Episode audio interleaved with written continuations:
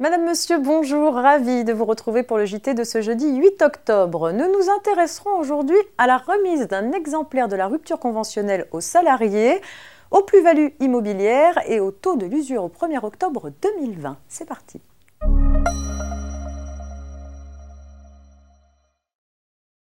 Il est question de la remise d'un exemplaire de la rupture conventionnelle aux salariés dans l'affaire qui ouvre ce JT.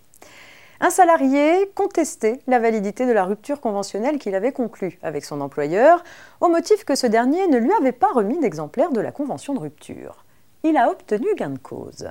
Rappelons qu'une convention de rupture datée et signée par l'employeur et le salarié doit être établie en trois exemplaires, un pour le direct, un pour l'employeur et un pour le salarié.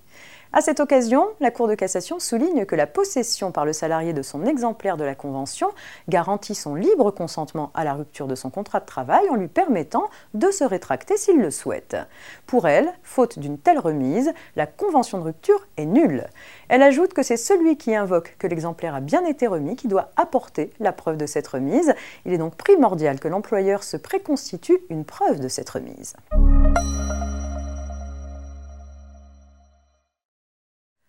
On poursuit avec une affaire de plus-value immobilière. Un particulier propriétaire depuis 2003 d'une maison d'habitation procède à sa rénovation puis à sa division en deux lots, 1 et 2, en février 2011. Il cède immédiatement le lot 1 en tant que résidence principale et bénéficie de l'exonération de la plus-value réalisée.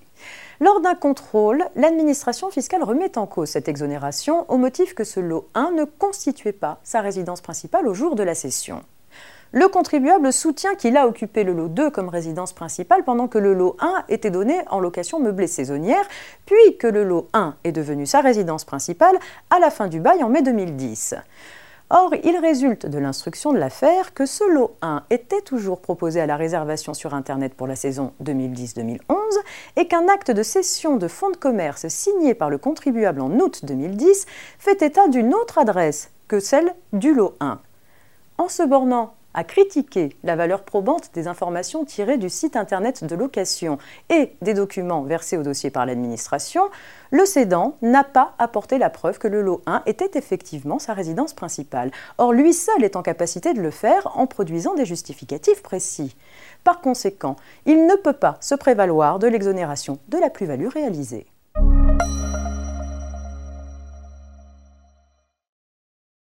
Le seuil de l'usure est calculé en fonction des taux pratiqués par les banques au cours du trimestre précédent. Plus précisément, un prêt est usuraire s'il est consenti à un taux effectif global qui, au moment où il est accordé, excède de plus d'un tiers le taux effectif moyen pratiqué au cours du trimestre précédent par les établissements de crédit.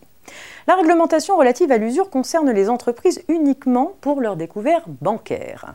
Le taux de l'usure vient d'être fixé pour le quatrième trimestre 2020, s'agissant des découverts accordés aux entreprises, personnes physiques ou personnes morales. Au cours du quatrième trimestre 2020, le seuil de l'usure est fixé à 14,53%. En pratique, cela signifie qu'une banque ne peut pas prélever des intérêts à un taux supérieur à 14,53% sur les découverts consentis aux entreprises depuis le 1er octobre 2020.